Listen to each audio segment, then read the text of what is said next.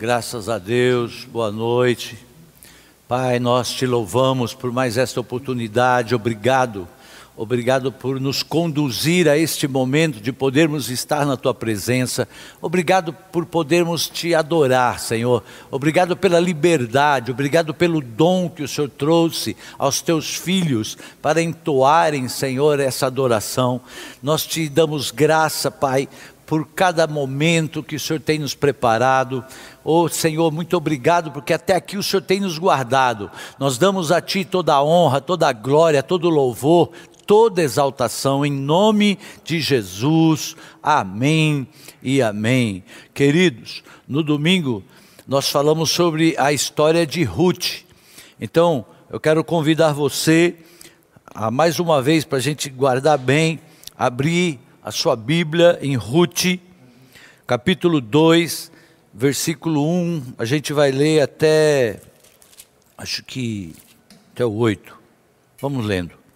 Diz assim: Noemi tinha um parente por parte do marido, era um homem rico e influente. Ele pertencia ao clã de Elimeleque e chamava-se Boaz. Ruth, a moabita, disse a Noemi: Vou recolher espigas no campo daquele que me permitir. Vá, minha filha, respondeu-lhe Noemi. Então ela foi e começou a recolher espigas atrás dos ceifeiros. Casualmente, anote isso, grife, entrou justo na parte da plantação que pertencia a Boaz, que era do clã de Elimeleque, quer dizer, o sogro de Ruth. Naquele exato momento, Boaz chegou de Belém e saudou os ceifeiros: O Senhor esteja com vocês. E eles responderam: O Senhor te abençoe. Boaz perguntou ao capataz dos ceifeiros: A quem pertence aquela moça?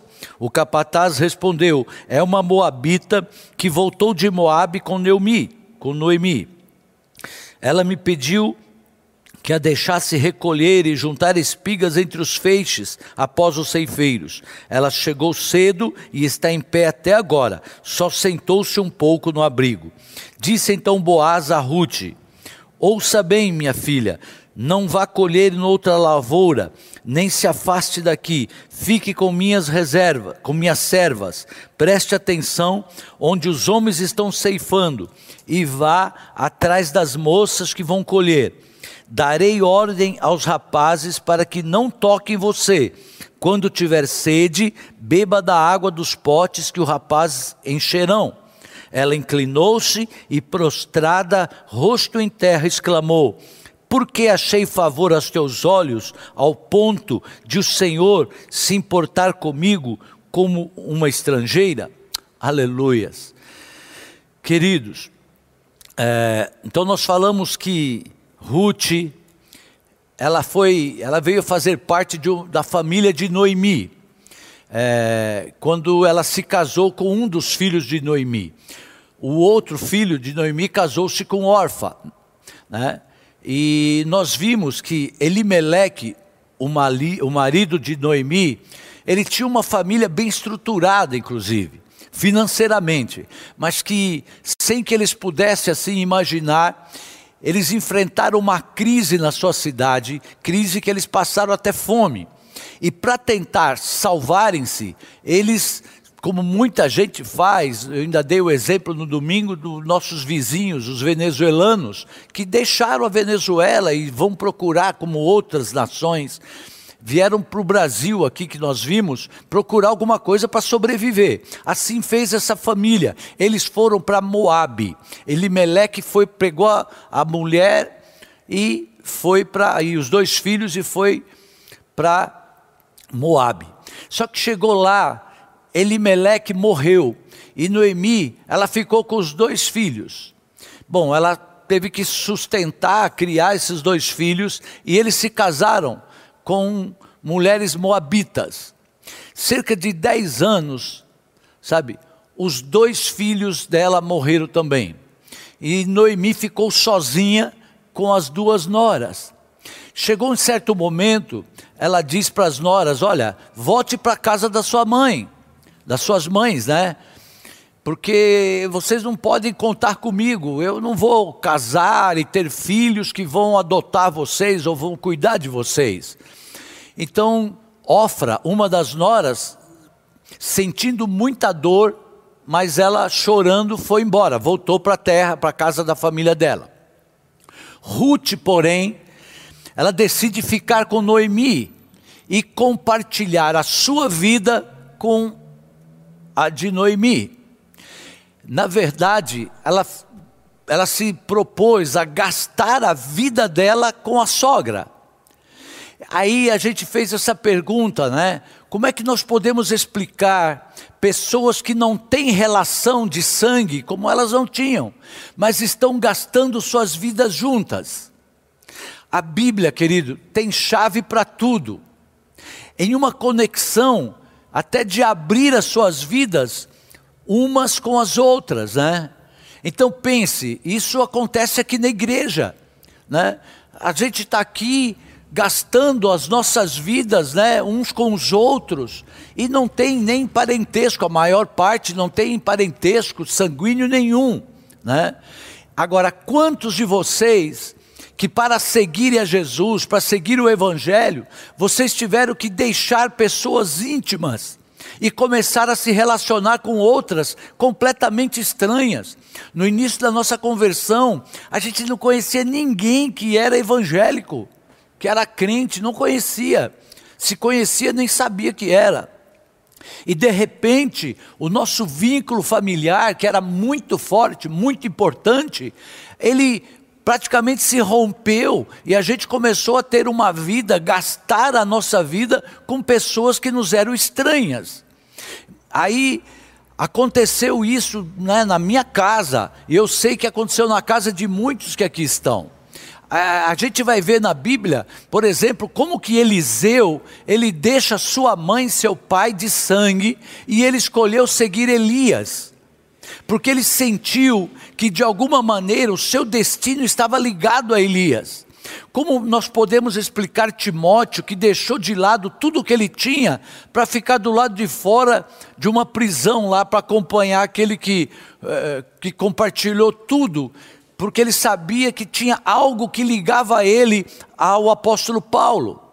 Tipo assim, né? É, é, tem algo que você fala que me dá temor, que me faz pensar mais. Tem algo que você diz que me muda. Alguma coisa, quando você fala, muda algo em mim. Tem algo no seu espírito que me completa, sabe? E eu sei que eu não serei completo sem isso. Então, a igreja é bem isso. A gente acaba ficando e tendo esse, esse entrosamento, esse convívio, porque quando não tem, parece que está fazendo falta. Né? Graças a Deus, nós estamos voltando agora no domingo, né? estamos voltando com o culto presencial, porque Deus também nos levou a um tempo de nos separarmos para a gente até valorizar mais isso, essa presença, e para também desenvolvermos um relacionamento mais íntimo com Ele. Por quê? Porque é tão importante, é tão forte essa ligação das pessoas, que muitas vezes as pessoas começam a vir na igreja mais por amor a outras pessoas, não tanto por amor a Deus. Então Ele preparou esse tempo. Então, aproveitando, nós vamos estar voltando domingo, né? Agora, acho que quinta-feira aí, eu não sei, vai ser liberado para você fazer as suas inscrições. E querido, eu quero pedir, independente de toda a orientação que tem lá no, no, na internet, lá nos nossos canais, eu quero pedir que cada um se conscientize muito de que a bênção é estarmos voltando. A bênção vai ser só de vermos uns aos outros, já é muita bênção. Eu sei que tem muita gente com vontade de abraçar, de beijar, mas ainda não é esse momento. A, a, gente sabe que tem aí esses índices, eles caem, sobem, então a gente tem que se cuidar, porque a vacina ela é muito importante. Então, se você não vacinou, querido, corra, vá se vacinar, né? Para que você possa estar aqui. Se você ainda não se vacinou, a gente até aconselha, orienta, né? É que você possa assistir aí, continua online para você se guardar. Sabe assim? é, é a gente vai, vai cuidar um do outro com isso, sabe? É, procure vir, fazer sua inscrição. Se você tem criança, só no culto da manhã, porque no culto da noite não vai ter as atividades normais no, no, na área infantil. Né? É, então, de manhã, se você não tem filhos, dê preferência ao culto da noite, porque deve ser mais tranquilo. Então, nós estamos voltando, aleluia. Né? Observa, a gente vai cuidar com todos os cuidados. É, é, por favor, não leve a mal se um irmão não corresponder ao seu abraço, se o irmão se afastar, não vá se ministrando aí para não ficar triste, porque é momento de festa, é momento de bênção só de te ver. Eu já vou estar feliz de ver vocês aqui. Hoje eu estou olhando, as cadeiras estão vazias, só tem o pessoal da técnica.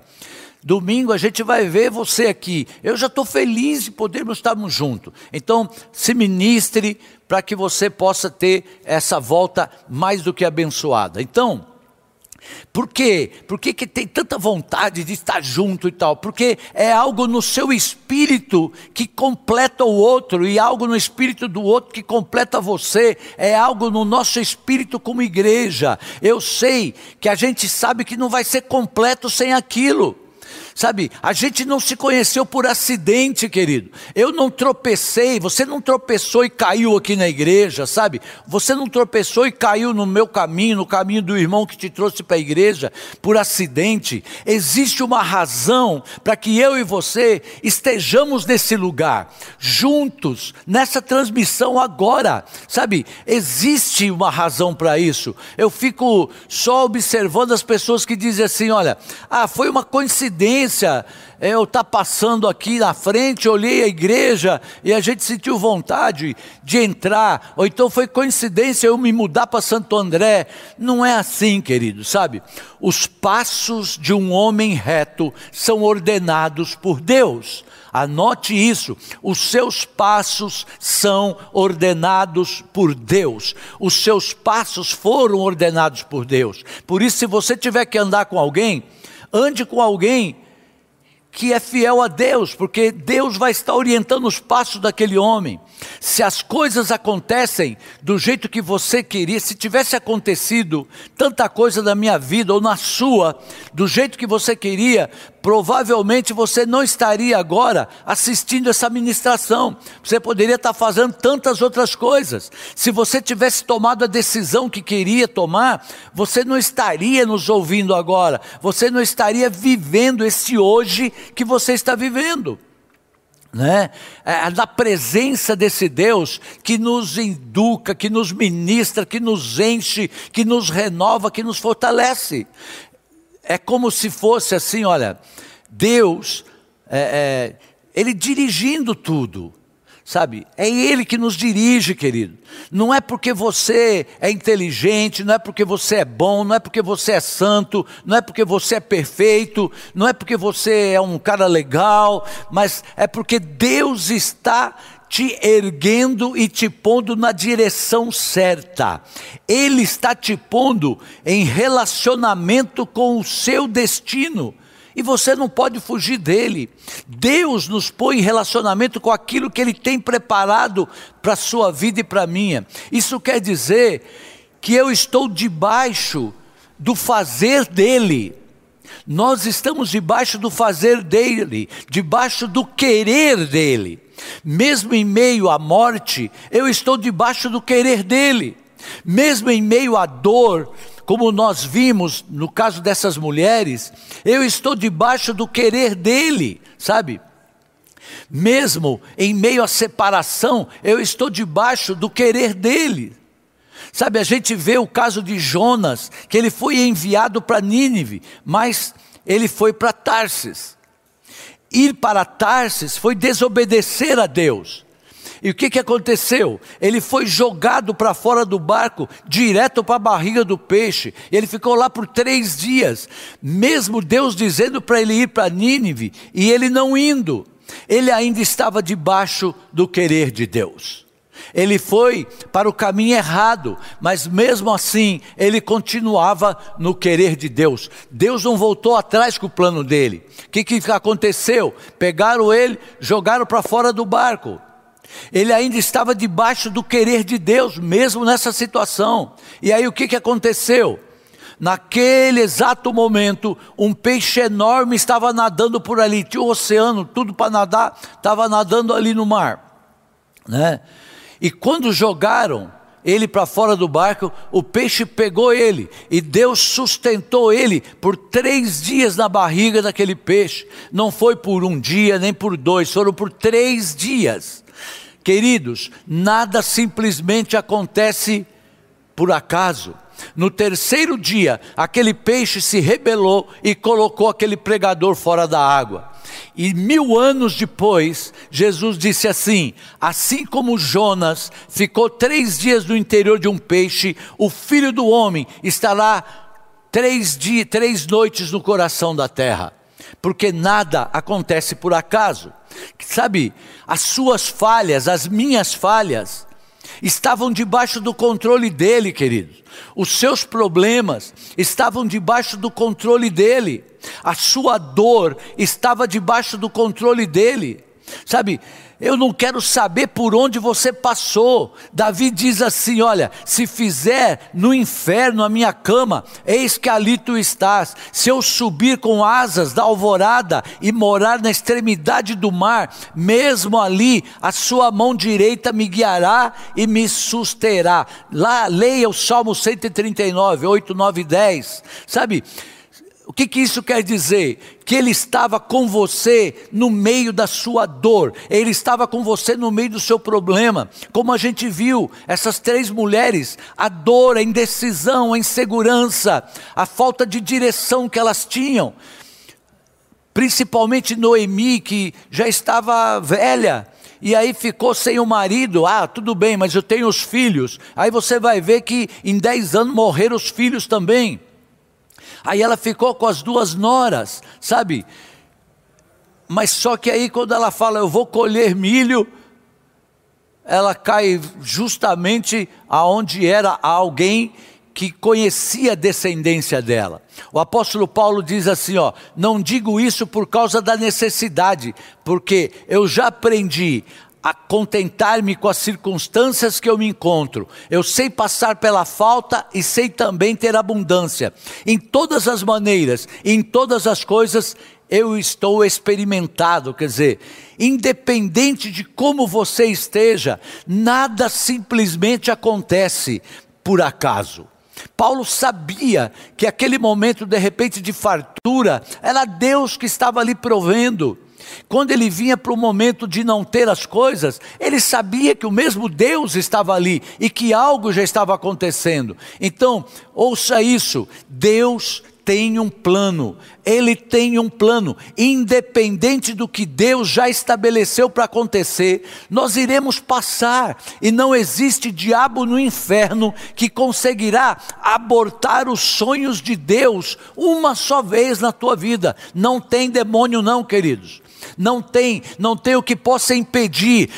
Deus, Ele te deu vontades, sim, e você pode usar a sua vontade, mas se você acha, se eu acho, que a minha vontade, a sua vontade humana é forte para conseguir derrubar a vontade divina dele, nós não devemos nos enganar, querido. Nós não vamos conseguir. Deus é Deus e a razão por que nós o adoramos é porque Ele é o Senhor.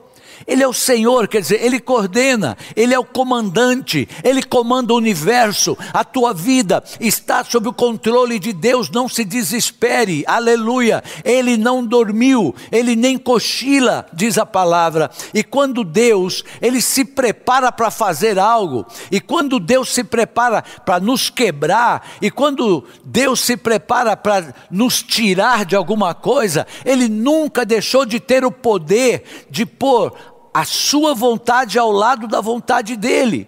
Sabe, ele não vai fazer, em nenhum momento ele deixou de estar apto para orquestrar você, a sua família, o seu trabalho, a sua empresa, e nada na sua vida mais dolorosa que já aconteceu, a pior coisa, a pior crise financeira, o pior escândalo que veio sobre você, o pior escândalo que você já passou, Pense nas pessoas que você amava e que te deixou, sabe assim, magoado, e você vai dizer nada. Pense no problema que está passando no trabalho, na dificuldade, e diga nada. Pense também no problema que você está passando é, com atitudes aí de familiares seu, e você diga nada. Pense nas brigas em casa e diga nada. Pense no seu passado de pecado, em seus desejos impróprios, e você vai dizer nada. Diga para Satanás ouvir nada. Satanás imagina que vai encontrar algo, que vai encontrar uma área em sua vida que ele vai ganhar, mas ele vai ouvir você dizer esta semana nada nada, no meio da confusão, diga nada, no meio da dor, diga mesmo nada. Se o seu namorado, namorada se apaixonou por outro, diga nada. Nada na vida acontece por acaso, nada na vida vai me separar do amor de Cristo. O diabo não venceu a sua vida, ele não te destruiu, ele não te massacrou. Tanto que você está ouvindo essa transmissão, é porque Deus não terminou a obra com você, ele tem algo lindo ainda. Você não está muito velho, coisa nenhuma, você não está muito velha, não, ainda dá tempo. Ainda dá tempo, Deus sabe as minhas e as suas limitações, querido. Deus sabe, ah, posso, mas já tá, eu já estou muito velho e aí não consegui o que eu sonhava. O tempo não acabou, não, sabe? Ruth, olha só, nós temos as nossas limitações que a gente vê. Noemi, ela reclamava, porque ela falava assim: olha, Deus tirou os homens que eu amava. Sabe o que aconteceu? Olha só, Ruth foi e tem um filho. E o que que acontece? Quem cuidava desse filho? Noemi. Olha lá, um filho homem, mais um que Deus trouxe. Quando Deus quer dar algo, Ele não liga para o quão velho ou idoso ou idosa nós estejamos. Ele não vai ligar para as dificuldades, para as impossibilidades. Ele não liga se você está quebrando regras biológicas. Ele não quer saber se ninguém vai conseguir explicar. Aleluia. Noemi teve um outro homem, praticamente filho, nos braços. Alguns de vocês vão ouvir o diabo dizendo assim: não tente fazer isso, porque não vai dar mais. Não tente inventar nada de novo. Para, fica quieto, se acomode, é, conforte-se, conforme-se. Mas você vai ouvir Deus lhe dizer: agindo eu, quem impedirá? Quem impedirá? Quantas vezes nós já ouvimos casais tendo é, diagnóstico de que não poderiam ter filhos. E que logo a gente estava aqui apresentando as crianças aqui no altar. Agindo Deus, quem impedirá? Querido, o seu tempo não acabou. O Senhor está mandando dizer, Ele está tocando em coração hoje, que já estava desistido. O Senhor dizendo assim: olha, o seu tempo não acabou. Aleluia. Porque, olha lá, Noemi está cuidando de um bebê. Poderia ser uma mulher mais nova, poderia ser uma jovem, sabe? Aquele bebê nem saiu dela, mas Deus escolheu, não foi de um filho dela. Deus escolheu. É por isso que Deus, Ele não quer ouvir as nossas desculpas, querido. Eu já falei, é muito triste quando eu vou compartilhar um projeto com alguém e a pessoa só fica pondo dificuldade. Não, é importante que vejam as adversidades, mas quando só vê dificuldade é muito triste, porque parece que nós não temos um Deus do impossível. Deus não quer ouvir as nossas desculpas, porque as nossas desculpas para não fazermos a vontade dEle estão baseadas no nosso entendimento, estão baseadas na nossa força. Então se prepare, Deus vai fazer alguma coisa na sua vida que você não vai entender, as pessoas não vão entender coisa que você nem está imaginando hoje, aleluia. Sabe, porque as suas desculpas para não seguir em frente baseiam-se no que você viu ou naquilo que você passou, mas nada acontece por acaso. Aquilo que você viu ou aquilo que você passou vai estar servindo somente para consolidar o piso que você vai caminhar, a estrada que você vai percorrer. Deus vai fazer acontecer. Você não vai saber como, mas Ele vai fazer. Ouça bem, guarda isso, querido. Nada acontece por acaso. Nada simplesmente acontece. Nada, nenhuma coisinha simples acontece por acaso. Querido, quantas pessoas chegaram aqui nesse lugar muito mal, né? É, pessoas sem esperança, pessoas que não viam saída, mas, como se dizia assim, que muitos dizem, sem querer acabaram vindo para cá e permanecem em pé até hoje e são restauradas, né? Quantos tiveram as suas vidas mudadas ao chegarem aqui, até mesmo sem acreditar que aquilo poderia acontecer? Ou nem imaginava mesmo que aquilo um dia poderia acontecer. Então, por favor, presta bem atenção. Aonde você estiver, querido, aonde você estiver, sabe? Ou seja, por onde você possa ter passado, ou esteja passando, por tudo que você possa estar passando, toda situação dolorosa que chegou para te calar, tudo que tem te deixado confuso, e tentando te levar para decisões erradas. Anote, eu quero levantar as minhas mãos hoje, agora, antes da gente orar no final. Eu estou levantando as minhas mãos, sabe, e repreendendo em nome de Jesus sabe? Porque o Senhor está transformando sua vida hoje, aonde quer que você esteja, o horário que você estiver assistindo, vidas que estavam tropeçando, vidas que às vezes estavam até caindo. Eu quero dizer que em nome de Jesus, que você mal conseguia andar, você vai se ver correndo, porque eu impondo as minhas mãos sobre essas situações, liberando a palavra de Deus sobre o teu espírito, agora, em nome de Jesus, toda confusão na mente, toda confusão emocional, tudo aquilo que o maligno tentou te trazer para te derrubar, para te afrontar, para te fazer desistido, em nome de Jesus, creia o Senhor agora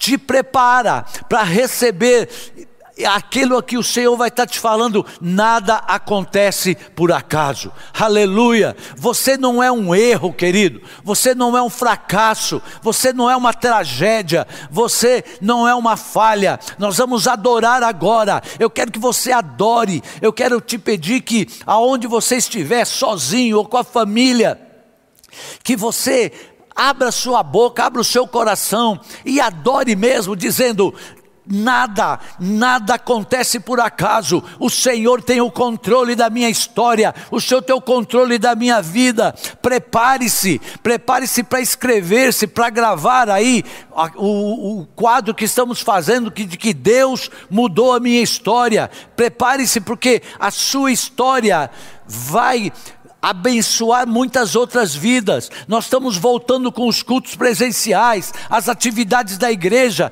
continuam. Então ligue, se inscreva para um curso ou para um atendimento, um acompanhamento. Envolva-se, envolva-se com as coisas de Deus, envolva com pessoas que já tenham o Senhor.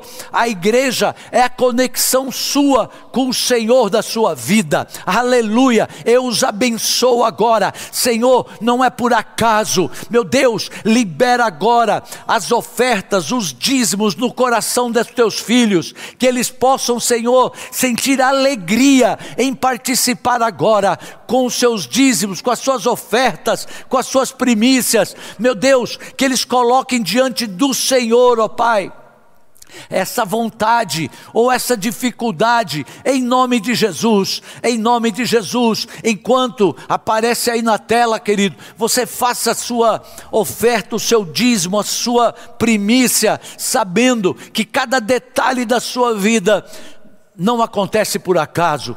Traz, traz revelação para eles, Senhor. Traz a revelação para eles. É muito bom quando o Senhor fala conosco, em nome de Jesus. Nós abençoamos, Pai, cada dizimista, cada ofertante, cada primiciante. Muito obrigado por aquilo que o Senhor tem feito nessas vidas, em nome de Jesus. Durante esse tempo da oferta, adore, querido. Adore com as ofertas, mas adore também com a sua boca, em nome de Jesus. Amém. Glória a Deus. Pai, te louvamos, Senhor, te damos graça. Muito obrigado, Senhor Deus, pela tua palavra. Pai eterno, que ela fique sim, Deus, gravada em nossos corações. Ao Senhor, Deus, nós damos toda honra, toda glória, todo louvor, Pai, porque tudo vem de Ti, pertence a Ti e é para Ti, Senhor, em nome de Jesus. Pai, muito obrigado, Senhor Deus, porque, como diz a Tua palavra, Senhor, agindo o Senhor, quem impedirá? Ninguém, Senhor Deus, quando o Senhor age, ninguém impede os Teus planos, Pai, sobre a nossa vida, em nome de Jesus. Jesus, Senhor. Deus, em nome de Jesus, como diz, Senhor Deus, no Salmo 121, o Senhor é quem te guarda, o Senhor é a tua sombra, a tua mão direita. De dia o sol não te ferirá, nem a lua de noite. O Senhor te guardará de todo mal, Ele guardará a tua vida. Temos promessas do Senhor sobre a nossa vida. E os planos do Senhor, o Senhor diz que eles são bons, perfeito, agradável. Ele nos dá um, um futuro de esperança. Um futuro de esperança nós temos é, vindo à casa do Senhor, ouvindo a palavra, colocando-a no nosso coração, em nome de Jesus. Deus eterno, junto com a tua igreja, Pai, abençoamos, Senhor Deus, a Jerusalém, abençoamos, Pai, Israel, abençoamos, Senhor Deus, a Terra Santa, com paz, Deus, com a tua prosperidade, com saúde, em nome de Jesus. Abençoamos, Senhor Deus, a nossa nação, abençoamos, Pai, o nosso presidente, todos os governantes. Traz a eles, ó Senhor Deus, um coração humilde, um coração cheio do teu Espírito Santo, Pai. Que o Senhor os ajude a governar, Senhor Deus, a nossa nação. Pedimos, Senhor Deus, a tua bênção sobre cada um dos teus filhos. Pai eterno, estamos voltando, Pai, no próximo domingo. Deus, te agradecemos, te louvamos. Até aqui o Senhor nos guardou. Até aqui, Senhor Deus, o Senhor tem estado conosco. O Senhor tem guardado a tua igreja. Muito obrigado Obrigado, Senhor Deus. Nós estamos, Pai, como aqueles que sonham, Senhor Deus, em nome de Jesus. Que haja a tua bênção, Pai, sobre cada vida. Te pedimos, acima de tudo, Senhor, que nos dê um coração ensinável, um coração humilde, um coração temente a Ti. Um coração, Pai, disposto a te obedecer, em nome de Jesus.